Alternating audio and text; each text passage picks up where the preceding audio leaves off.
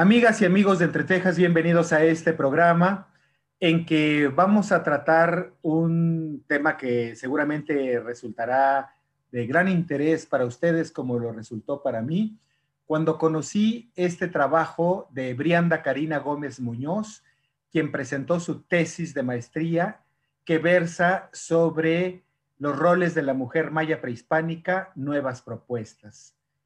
Tenemos en verdad poco conocimiento quienes no estamos dedicados a la arqueología, a la historia, de cuál era la función de la mujer prehispánica en la sociedad de su época. Creo que ahora vamos a aclarar muchas cosas. Brianda Karina Gómez Muñoz es egresada de la Facultad de Ciencias Sociales de la Universidad Autónoma de Chiapas. Concluyó su licenciatura en Historia. Después fue becaria por CONACYT, donde continuó con la maestría de tiempo completo en vinculación con la Universidad Autónoma de Chiapas y la Universidad de Ciencias y Artes de nuestro estado, la UNICACH, en historia con especialidad en la línea prehispánica. Desde el 2012 ha ejercido como docente en los niveles medio, superior y superior. Hola Brianda, qué gusto saludarte, qué bueno que por fin se nos hizo ya esta oportunidad de que platiquemos sobre la mujer prehispánica. Hola, buenas tardes. Gracias por la invitación a este, a este espacio. Con mucho gusto, gracias a ti por aceptar. Pues bueno, empecemos eh, un poquitín con que nos eh, cuentes cómo empezaste tu trabajo y tu, y tu interés por la mujer prehispánica, por favor. Ajá, sí. Bueno, este trabajo se inició desde, desde la licenciatura. En la licenciatura aporté este, ciertos temas, pero obviamente menos de la mujer. Y ya para la maestría, pues al ver que había mucho más todavía que hablar acerca de, de ello, pues fue que volví a retomar el tema y encontré obviamente más aportaciones. Claro, por supuesto. Fíjate que en tu trabajo encontré que a diferencia de lo que hemos pensado prejuiciosamente y en la ignorancia sobre eh, la actividad de la mujer, me encontré en tu trabajo y en tu investigación que hay cosas muy interesantes. Por ejemplo, el rol que tenía en la sociedad prehispánica en cuanto a dadora de vida, en cuanto a sostén de la vida familiar, pero también en los asuntos rituales, en los asuntos de, diosa relacionada también con, diosas, ¿verdad? Este, platícanos un poco de esos hallazgos, por favor.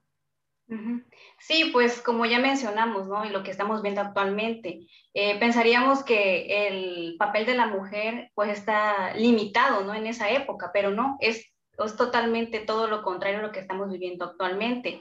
Eh, ¿Por qué? Porque para entender el papel de la mujer en esta época hay que tomar en cuenta algo que menciona la cosmovisión mesoamericana ¿no? o prehispánica. Y a esto me refiero con la dualidad de género, que es eh, parte de la complementariedad ¿no? de tanto lo masculino como lo femenino.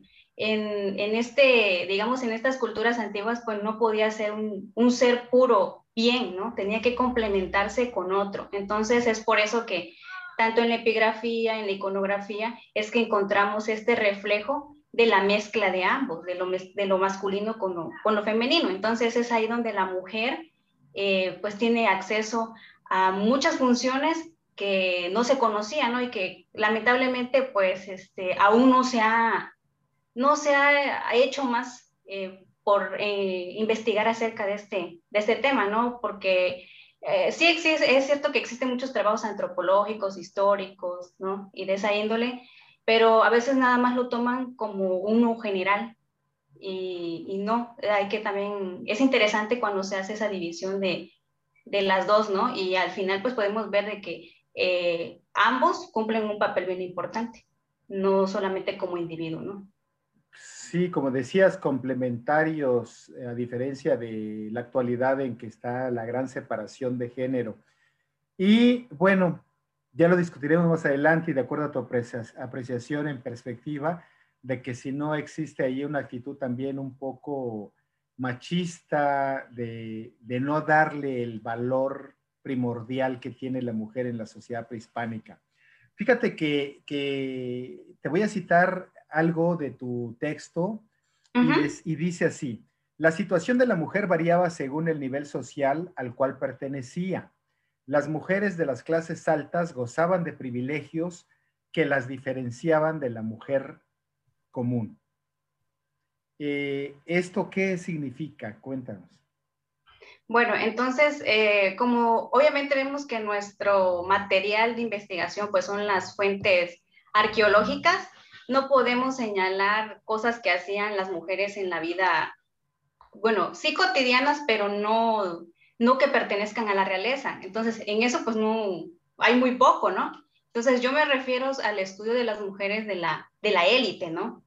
Que entonces el papel que ellas, que ellas desarrollaban. Entonces, por eso hay una división de, de clases sociales, porque no puedo generalizar que esas labores también tenían acceso las mujeres comunes, ¿no? Sino que estas mujeres que están ahí representadas en los diferentes materiales artísticos, pues son esposas de los gobernantes, ¿no? Madres de los gobernantes. Entonces, por eso hago es, mención esa, esa parte. Claro. Y yo recuerdo que también hay, una, hay, hay otro punto interesante del cual hablas, que es el siguiente. El estereotipo nos ha enseñado que el hombre iba a la milpa, hacía el trabajo fuerte, eh, iba a la guerra, y la mujer se quedaba en la casa, en el telar, atendiendo a los niños. Pero tú encuentras que en este estudio eh, iconográfico, epigráfico y de las referencias que existen, pues la mujer también se dedicaba al cultivo y era eh, productivamente o económicamente activa, ¿no? Tenía sus huertos, de acuerdo con los que se ha encontrado, este, eh, pues, eh, producción de hortalizas, de la comida que se necesitaba domésticamente, los utensilios de que hacían uso también para realizar sus actividades diarias. Cuéntanos un poquito de ese tema, por favor. Sí, bueno, en este, en este campo, pues bueno, se habla mucho acerca de, de los textiles que formaron parte muy importante, ¿no? La, la, vestimenta bien ornamentada, obviamente, de la élite, ¿no? Este, a través de ello, pues llegó a ser hasta un cambio, ¿no? De, de pago de tributo, ¿no? Cuando tú dabas telares o algo así. Entonces, estas cuestiones nos llevan a, a mostrar que la mujer está muy presente y es muy importante su papel. Incluso los, los diccionarios coloniales, como también los datos historiográficos que nos aportan, por ejemplo, Holanda, eh, señala específicamente ¿no? que esta labor era hecha por ellas. ¿no? Hay partes donde dice que se juntaban para hilar y tejer, que criaban, que eran granjeras. Entonces, a partir de estas cuestiones es de que se señala que la mujer estaba activamente en esas cuestiones. Incluso em, descubrimientos más recientes, por ejemplo, en Calatmul, en los murales, eh, podemos encontrar algunas escenificaciones de mujeres que pertenecían en parte de, que están haciendo actividades de comercio. Todavía falta mucho, ¿no? Por investigar en esa cuestión, pero pues ya tenemos las primeras imágenes, ¿no? Ya sería cuestión de adentrarnos más en la, en la epigrafía y en la iconografía. Claro. Pues entonces hay que, o, o esa es mi apreciación, Hace, hace falta mucho por investigar sobre la actividad, sobre el rol de las mujeres en el mundo prehispánico. Y en este sentido, pues yo quiero hacer referencia a algo que tú mismo ah, dices en tus textos y que a mí me pareció revelador y sorprendente, el hecho de que es difícil distinguir la figura femenina de la masculina porque, voy a citar eh, textualmente tu texto nuevamente, dice, en primer lugar, hay que hacer mención del cómo se diferencian las mujeres de los hombres en la iconografía maya. Hombres y mujeres portan joyas y tienen pelo largo. Muestran escarificaciones, cabeza alargada y añadidos de nariz. Por lo tanto, es imposible determinar el sexo de una representación solamente con la cabeza, etcétera. Exacto. ¿Nos explicas esto? Sí, aquí tenemos que hablar de dos cuestiones, ¿no? De características físicas y características glíficas para poder determinar qué, las escenas que estamos viendo del material que tengamos realmente es femenino. Eh, para empezar con las cuestiones, con las características físicas, pues es muy evidente, ¿no? Los senos, por ejemplo, ¿no? Vamos a encontrar escenas donde están los senos expuestos o donde la vestimenta, la vestimenta, por ejemplo, huipiles que son muy largos, pueden tener escotes amplios, hay transparencias, eh, esas cuestiones de, de, este, de vestimenta determinan que puede ser una mujer, como también podemos encontrar peinados, peinados que son exclusivos para mujeres. Bueno, hasta ahorita se ha encontrado que son dos tipos, uno que sería el de trenzado y otro que es el de forma de corona. Entonces, al ver nos, presentas, nos presentas unas imágenes maravillosas que estamos viendo ahorita que a mí me resultaron fascinantes. Bueno, y están viendo nuestro auditorio. Perdón, adelante. Sí, y las características glíficas sería que hasta el día de hoy se ha determinado un glifo específico que nos, nos hace referencia que es femenino, ¿no? Este, si muestra la imagen, ahí aparece el il, ¿no? Entonces, esa se ha tomado, ajá, que muy comúnmente aparece dentro de, aparece ahí en esa parte de la mejilla, ¿no? Este, entonces, eso nos da también referencia de que la, que también ese personaje pues, es femenino, ¿no? Esas son las características que nos llevan a determinar que puede ser un personaje femenino. Y bueno, cuando hablamos también de la parte glífica, pues hay monumentos que se conservan más que otros. Incluso puede señalar el título, ¿no? El nombre del personaje, este, pues fechas, ¿no? ¿Qué tipo de ritual es? Si es de entronización, si es de este, se está celebrando un nacimiento. Entonces, en ese tipo de cuestiones glíficas nos aportan para poder identificar, ¿no? Claro. Fíjate que otro, otro, te quiero en primer lugar felicitar por el material visual que incluyes en tu trabajo. Imágenes de piezas hermosísimas, yo no las conocía, como algunas de las figurillas de Jaina, pero, pero llenas de colorido y belleza aunque todas las son, pero estas tienen algo en particular. O el caso del, pato, del plato polícromo de, eh, fotografiado por Justin Kerr, que, que, me parece fabuloso. Ahí lo estamos viendo en la imagen. Y está una mujer, está un hombre que al parecer es ya un hombre mayor, viejo, que está fumando. Ella está en su labor de estar amasando algo Cuéntanos, descríbenos, porque, sabes, cuando vi este plato, yo no había, este yo no había visto este tipo de cerámica que rápido me remitió a los platos este, de la Grecia preclásica y clásica y que no me imaginaba que habiendo tanta distancia y ninguna relación entre ambos pueblos, los tenemos en nuestras culturas prehispánicas, pero la representación de la mujer es lo que me parece maravilloso. Este, ¿Nos describes esto, por favor? Sí, realmente hay mucho material. Por ejemplo, ese es un ejemplo, ¿no? Cerámica, hay ejemplos en dinteles, hay ejemplos en estelas, en murales, entonces que se reflejan la presencia femenina, ¿no? En esta cuestión del plato, pues vemos que nos sirve como ejemplo para demostrar que la mujer eh, preparaba los alimentos, ¿no? Quizás podemos decir que en, esta, en este ejemplo eh, esté preparando algún alimento para algún evento ritual.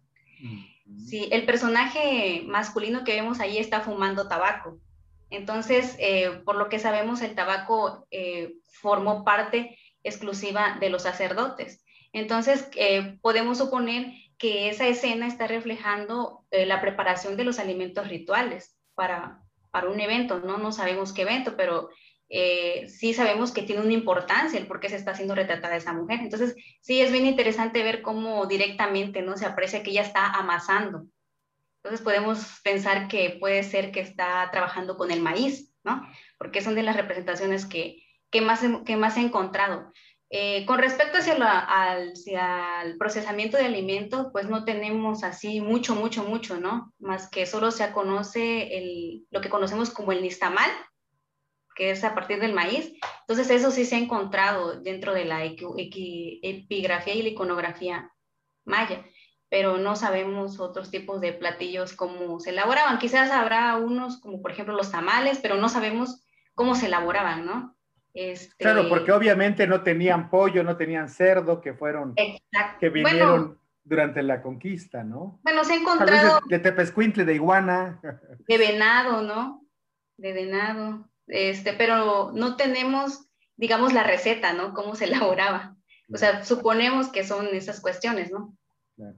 Sí, una de las cosas que me llama la atención ahorita que hablas de maíz y el cacao, por supuesto, es que me pongo a pensar cómo cuando uno se detiene en Chiapa de Corzo bajo esos enormes eh, árboles y su sombra a tomarse un pozolito de cacao o en cualquiera de las plazas de nuestros pueblos chiapanecos, estamos tomando una bebida que tiene, si no milenios, sí muchos siglos de tradición y de preparación y que tiene que ver con esto de la preparación de los alimentos, algo tan tradicional que yo creo que no debemos perder como referente de nuestra cultura, ¿no? Al momento de estar tomándonos un pozolito de cacao, pues estamos siguiendo una tradición ancestral, ¿no? Sí, sí, sí. No, es muy interesante eh, todas estas cuestiones de alimentos, o sea, incluso hay prácticas, ¿no? Que todavía se siguen vigentes en las comunidades indígenas y donde a veces solo las mujeres tienen la oportunidad de acceder a eso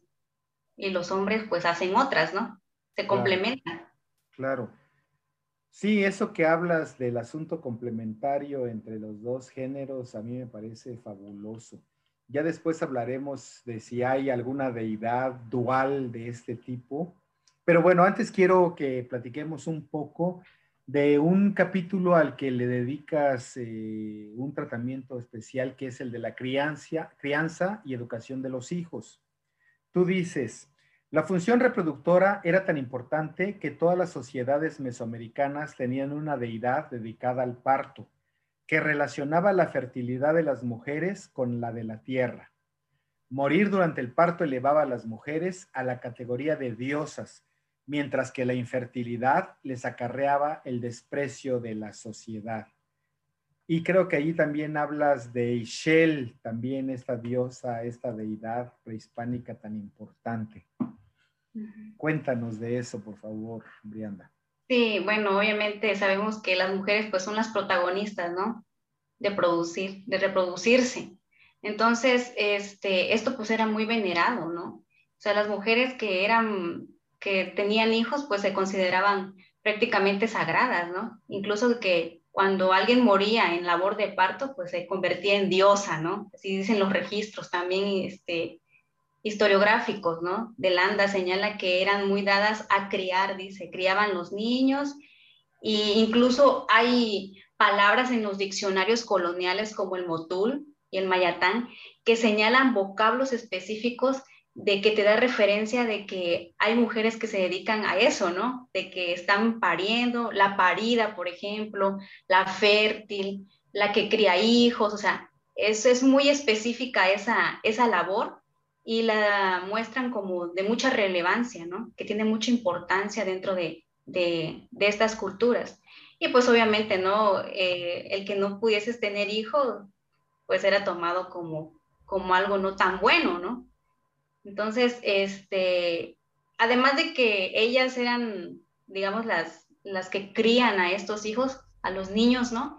También son importantes, ¿por qué? Porque a partir de, la enseñanza que ellas le portan a los niños y a las niñas, es como también enseñan a cómo se van a comportar en una sociedad, qué papel les corresponde, ¿no? No solamente es detenerlos y ya, sino que los forman, ¿sí? Sino que los forman.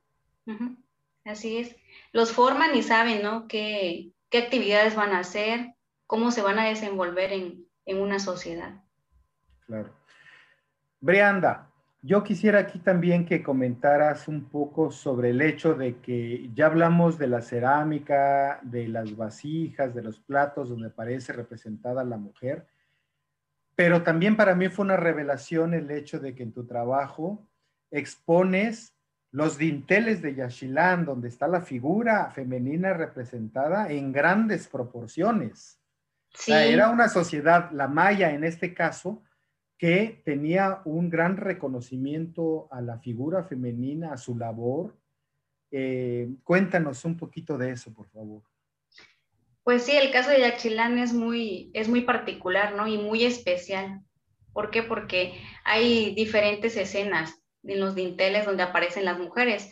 Aparecen mujeres solas o aparecen las mujeres acompañadas.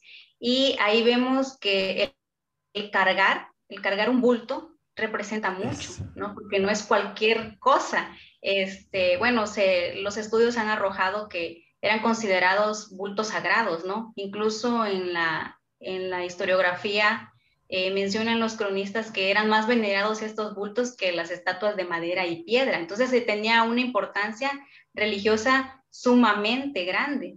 Y bueno, aquí lo que vemos en Yaxchilán es que eh, las mujeres tienen acceso a ese, a ese ámbito ritual político. ¿Por qué? Porque hay diferentes cuestiones del por qué la mujer está cargando ese, ese objeto sagrado, ¿no? Eh, puede ser que sea un evento de, matrimonio, como también puede ser un evento de que van a ser el, futuro heredero al, heredero al trono, ¿no? Entonces, este, aquí esta escena nos está reflejando la legitimidad, ¿no? De, la importancia que tiene tanto de quién es, quién es su padre y quién es su madre, ¿no? Eso es muy importante. Eh, no solamente en, ese, en esa escena, sino también cuando hablamos de, por ejemplo, de entronización, entonces se va muy vinculado también, ¿no? Del por qué la mujer está presente ahí. ¿Por qué? Porque está cumpliendo un papel fundamental dentro de un ritual que está señalando que está ahí por algo. y te refieres a esa imagen donde está la mujer que es seguramente la mamá del nuevo rey o del príncipe, que le está dando la corona para imponérsela, ¿no? Ahí estamos viendo la imagen justamente.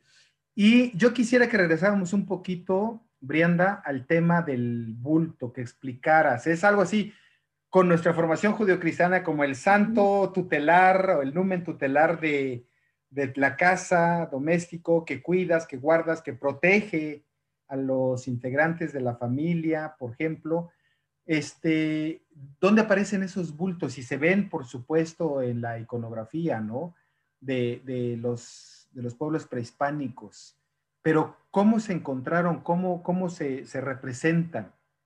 Digo, todos entendemos que es un bulto que tienen y que tienen también con los brazos cerrados, a diferencia de tenerlos extendidos cuando dan la corona, ¿no? Cuando son dadoras de algo. Ajá. Sí, aquí está, básicamente es cargarlo, ¿no? Pues parece ser que era un bulto muy grande, ¿no? Era probablemente hecho de textil o de otro material o de otro tipo de material. Y lo que contenía dentro de estos bultos, pues hay dos cuestiones. Se habla de unos bultos que son de poder, que obviamente envolvían las insignias del poder, ¿no? Como coronas o armas. Este, y, y se hablan de otros que son bultos sagrados, donde podía ser que contuviera artefactos de autosacrificio, ¿no? Aquellas cosas que se utilizó para llegar a hacer un autosacrificio. Entonces, como son cuestiones o son objetos muy sagrados, pues se tapan, se cubren, ¿no? Se protegen. Y pues obviamente también es interesante que no cualquiera lo puede observar, ¿no? ¿Qué hay ahí en esos bultos? Entonces es como algo muy privado. ¿Por qué? Porque pertenece a, la cuestión religiosa ritual. Entonces hay que conservarlos, hay que protegerlos lo más que se pueda. Entonces, eh, pues la mujer se encarga de eso, ¿no? De protegerlos mediante la, la carga, ¿no? En, esta, en este ritual. Claro. Oye, y también el caso que yo creo que también es muy revelador y que tendrá que irse explorando, investigando y descubriendo del protagonismo como gobernantes o gobernanta de las mujeres en las sociedades prehispánicas. Tú pones el ejemplo de esa mujer gobernante que lo fue de El Naranjo, ese sitio arqueológico, arqueológico que, este, que fue gobernado por una mujer, ¿no? Sí, es Tengo entendido que hay otros ejemplos, sí. Dinos. Sí, es muy interesante ver este, en este caso de Naranjo es muy interesante, ¿por qué? Porque eh, no solamente llegó a ser, digamos, rey, ¿no? Sino también llega a ser también jefe militar. Incluso se, Incluso las cuestiones, este, los datos epigráficos eh, nos mencionan que esta mujer pudo ser una guerrera. Entonces, no, no solamente ocupa el papel de ser gobernante, sino va más allá de eso, ¿no? Entonces, es aquí cuando vemos que la mujer es tomada en cuenta más allá, ¿no? No es un espacio limitado que tienen en la época prehispánica para nada, ¿eh? O sea, es una cuestión bastante amplia y, relevante. Eh, bueno, esta, esta mujer eh, que aparece ahí en, la estela, eh, bueno, eh, toma el poder porque su hijo era muy pequeño para poder gobernar, ¿no? Entonces, hay cuestiones o hay momentos en el que sí se da porque le corresponde o, o esta porque pues el futuro heredero pues no tiene la conciencia, ¿no? Para poder acceder al, al trono todavía, al cargo. Entonces, por eso se pasa hacia la madre. Y bueno, por ejemplo, en Palenque, de los 12 reyes que se tiene de registro, dos fueron mujeres. Entonces, es interesante ver que no, y hay más ejemplos también en Piedras Negras también se encuentran otros ejemplos de mujeres que, que también fueron gobernantes, ¿no? O que son tomadas o que son retratadas, ¿por qué? Por ser la esposa del gobernante. No solamente el hombre tenía derecho a ser retratado en cualquier evento político o religioso, sino también eh, la esposa o la, o la, madre también es tomada en cuenta en, estos vestigios arqueológicos. Claro, y, recuerdo una conferencia que nos obsequió aquí en Entre Texas TV el arqueólogo Akira Kaneko sobre una mujer también gobernante en Yaxchilán y pues revelador. ¿Qué significa para ti mujer del siglo XXI, chiapaneca en este momento, con las circunstancias en que vivimos, el ir descubriendo este protagonismo de la mujer en la época prehispánica, Brianda? Bueno, pues realmente es muy sorprendente.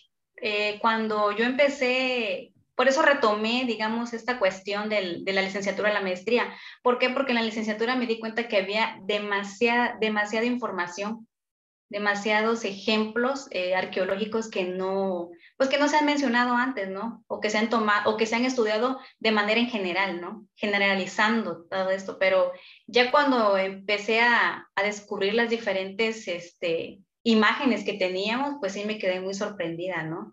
Eh, no solamente digamos, de que pensamos que la mujer nada más se limitó a lo físico biológico y quedarse en el ámbito doméstico, ¿no? Porque así se cree tradicionalmente, ¿no? Y hasta el día de hoy, pues, ¿qué dicen, no? Las mujeres a la casa y los hombres a la calle a trabajar. Entonces, este, se ha, ha denegado muchísimo, ¿no? A las mujeres y hasta el día de hoy. Entonces, para esta época prehispánica vemos que no es totalmente todo lo contrario. Tanto hombre como mujer están en un mismo nivel, se complementan, ah, cada quien sabe qué funciones le corresponde, pero no se, ve de, no se ve de más ni se ve de menos, ¿no? O sea, ¿por qué? Porque ambos, tanto hombre como mujer, son importantes. Si uno de esos dos no está, pues, un, por ejemplo, un ritual no podría ser completo, Entonces es bastante interesante y emocionante a la vez saber ese, tipo de cuestiones. ¿eh? Y hay una infinidad, hay una infinidad de, de, este, ejemplos arqueológicos impresionantes. En Yaxchilán, por ejemplo, es donde más, más presencia encontramos, o lo que mejores conservados están, pero también las figurillas nos muestran, nos muestran muchas acciones de las mujeres, ¿no?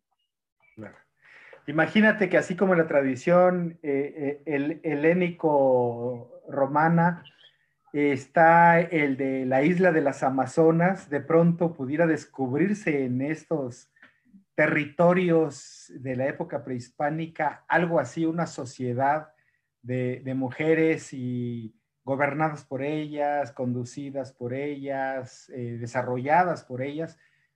¿No has pensado de pronto que sería así tu ideal del descubrimiento y algo maravilloso? Sí, claro, o sea, es que hay mucho todavía. Como ejemplo, pues, ¿no? Sí, hay mucho todavía que falta por investigar. Por, por ejemplo, pues, eh, adentrarnos más en los, en los vestigios, ¿no? Que obviamente, pues, eso lleva mucho tiempo, ¿no? Y recurso para poder analizar cada uno de ellos. Y también que algunos no están tan bien conservados, entonces no nos da los datos de manera completa, ¿no? Se supone cuestiones.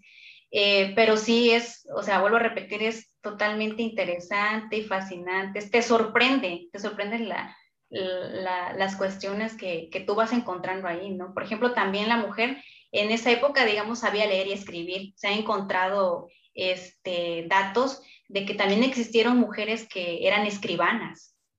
Entonces hay, hay glifos referentes a, a escribana en el ámbito de mujer, ¿no? Que también la mujer, no solamente el hombre sabía parte de esta, digamos, de leer y escribir, ¿no? O sea, la, epigrafía dentro de, la cultura. Claro, que es maravilloso también eh, el conocer el protagonismo de la mujer en el ámbito intelectual. Oye, ¿no será que, por ejemplo, a Fray Diego de Landa, entre otras cosas buenas, se le achaca las malas, por ejemplo, que fue el gran destructor en Yucatán de toda la imaginería o la eh, escultura de tipo erótico maya y que pueda ver también algo así como que un personaje oculto todavía que haya terminado con los vestigios de la información de las mujeres en el mundo prehispánico. Digo, ya estoy entrando en los territorios de la suposición, pero, pero tu, tu trabajo realmente me ha hecho especular estas cosas. Sí, no, sabemos que actualmente se siguen presentando los saqueos, ¿no? Entonces hay muchas cosas que pues no están bajo la protección del INA, ¿no? Y entonces no dudo que haya mucha información todavía por ahí desperdigada que no conocemos, ¿no? Que está en, en museos privados, por ejemplo. Entonces, este, sí, Landon sí es, aporta muchas cosas interesantes, ¿no? Pero también hay que tener un poco de cuidado con lo que se lee. ¿Por qué? Porque recordemos que él tiene una, una visión diferente, ¿no? Y todo lo que hacían los, los, este, pues los indígenas aquí le parecía a veces hasta malo, ¿no? Brutesco, diabólico. Idolátricos, satánicos, claro, claro. Entonces hay que tener cuidado en eso, para leerlo, ¿no? Para, para tratar de, de, no, de no caer pues en ese error. Claro. Brianda, fíjate que con tu trabajo de tesis me ocurrió lo mismo que me ocurrió, recuerdo en mi primera juventud, cuando cayó en mis manos un libro de la historia de la mujer en la Nueva España, de la doctora Elsa Cecilia Frost. Y me llamó mucho la atención. Te quiero decir que en esa época, imagínate las condiciones en que yo estaba de una sociedad machista chiapaneca en Comitán, con esta formación, y de pronto encontrarme con que había una, una revelación para mí, encontrarme con un texto que hablaba del protagonismo de la mujer en la Nueva España. Y te digo, me pasó lo mismo contigo. En este texto, ignoro que haya más textos, seguramente los hay, sobre la reivindicación y el estudio del rol de la mujer en, la época prehispánica. Pero ¿no crees que deberíamos tener en los estudios de primaria, de secundaria, de historia, pues tener material para conocer esto, para saber también no solo la tradición desde la óptica este, masculina de género, sino desde la óptica también femenina, ¿no? De los estudios, es decir, es decir, historia de, de, la protagonismo de la mujer en la época prehispánica. Imagínate, estudiaras en quinto de primaria, en sexto de primaria, ¿cómo cambiaría realmente nuestra percepción de las cosas? ¿Te lo has planteado? ¿Te imaginas que sería conveniente? Sí, claro, por supuesto, pero pues lamentablemente, ¿no? Que vemos en los textos del libro gratuito ahora. Solamente vemos la historia de bronce, ¿no? Eh, fomentarnos el nacionalismo, solo eso es lo que vemos, ¿no? Ver este, los héroes de la independencia y pues muy, muy, muy por encima ver las culturas mesoamericanas, ¿no? Eso es lo único que podemos este, acceder a lo mucho en la cuestión del ámbito prehispánico. No hay ese señalamiento que mencione o esa división, ¿no? De el papel de la mujer, el papel de los hombres, no, o sea, no lo hay, más que solo, solamente, digamos, fomentar el nacionalismo y hasta ahí se queda en las escuelas, hasta ahí se queda. Si tú quieres adentrarte y saber más, pues tienes que investigar por tu propia cuenta, ¿no? No, no la escuela te lo da, ahí no te lo va a dar.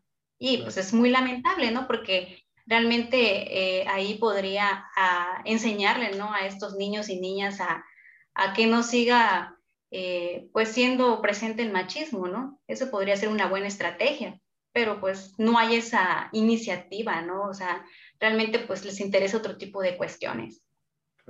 Bueno, ahora háblanos de tu caso particular. Estudiante universitaria egresada de historia, con una maestría, con tu formación eh, académica e intelectual y tu medio actual de la docencia, de la enseñanza, de tu sociedad, ¿qué reflexiones te causa el tener la perspectiva del estudio del rol de la mujer en la época prehispánica y el tuyo y el de tus amigas y el de tus conocidas en la actualidad? Bueno, pues a mí me llama mucho la atención y me gusta esta postura de que no me adentro tampoco en lo feminismo, ¿no?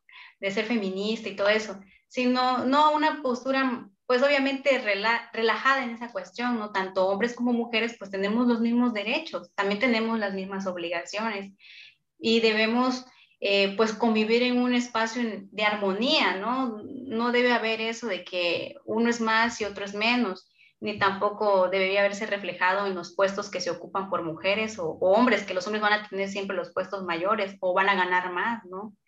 Eh, también debemos, bueno, me interesa eso, ¿no? Y a mis alumnos, como siempre le digo, eh, debemos de, educarnos con otro tipo de conciencia, ¿no? Con otro tipo de, de pensamiento, de tratar de, obviamente, actualizarnos en esas cuestiones. ¿Por qué? Porque si no, pues vamos a seguir teniendo la misma problemática que hasta ahora estamos viviendo, ¿no? Eh, desgraciadamente, la mujer es menospreciada, eh, no es valorizada, ¿no? Incluso cuando se queda de, de, ama de casa, pues la menosprecian, ¿no? Y cuando, porque también hay casos de mujeres que se quedan en las labores domésticas y también aportan económicamente, sostienen un, un hogar, y no, no importa, o tienen, ¿no? Solamente... O, tienen una actividad profesional y aparte tienen que hacerse cargo de la responsabilidad doméstica, ¿no? Exacto, entonces eso no es valorado, eh, solamente porque el hombre eh, se va a trabajar, ¿no? Y es el portador del, en la cuestión económica, se le valora más o se le respeta más, pero pues lamentablemente, pues así son las circunstancias, ¿no? Que deberían de cambiar, pues sí, pero pues uh, falta mucho, hay mucho por, por, por eso, por trabajar en eso, ¿no? Y sí, claro, una iniciativa sería eso, fomentar estos valores desde, desde la educación básica, pero pues, pues no lo hay, ¿no? No lo hay, entonces, este, pues es una situación bastante complicada y lamentable, ¿no? Pero pues ya cuando uno en esta postura de que estamos, pues debe uno fomentar eso, ¿no? Ahí entre pláticas, ¿no? Hacer conciencia en los, en los alumnos, obviamente, y, y ahí, ¿no? Ver si, si produce algún fruto en esa cuestión.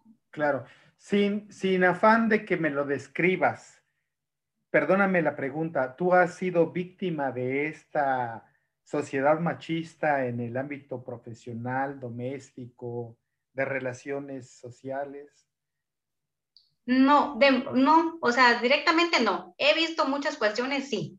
He visto cuestiones, pero afortunadamente a mí no, no me ha tocado eh, vivir eso. Eh, provengo de una familia donde mi padre pues no, no ve, ¿no? No ve, eh, digamos, de menos a las mujeres. En mi caso somos dos, dos mujeres y un varón y a los tres nos criaron por igual, nos dieron las mismas oportunidades eh, nunca, vio ese, nunca se vio reflejado esa diferencia, ¿no?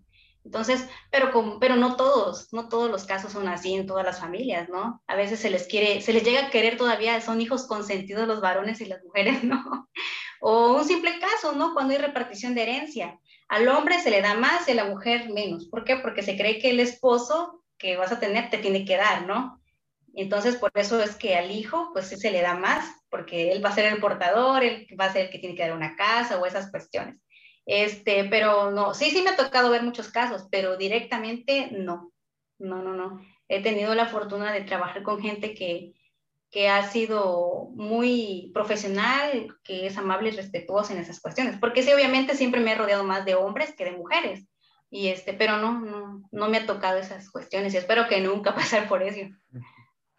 Claro, pues Brianda, esperamos en verdad con, mucha ansiedad tener conocimiento y seguramente eh, nuestros seguidores querrán conocer tu trabajo este, en forma de libro.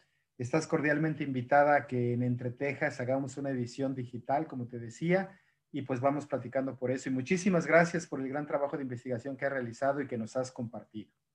No, muchas gracias, muchas gracias por este espacio, ¿no? Y qué interesante, ¿no? Y lo felicito, ¿no? Feliz por esta, por esta iniciativa de este espacio. Espero que se sigan sumando más este, investigadores, catedráticos, ¿no? Porque para hablar de, de Chiapas hay muchísimos temas, ¿no? Hay muchas cosas que todavía sería interesante mencionarlas. Incluso algunos de los participantes podrían volver a, a dar otra, otra conferencia. Claro. Pues gracias por seguirnos y por, y por tener la curiosidad de vernos. Ya llevamos 158 programas justamente y el más sorprendido, siempre lo digo, soy yo. La gran diversidad y calidad en la academia, en la investigación, en la gente que nos aporta, en los creadores. Muchas gracias, Bren, eh, Brianda, y que estés muy bien. Cuídate mucho. Y gracias a ustedes que tuvieron la amabilidad de acompañarnos en esta ocasión. Nos vemos a la siguiente oportunidad que tengamos de estar juntos aquí en Entre Tejas TV. Cuídense mucho, que estén bien. Hasta pronto.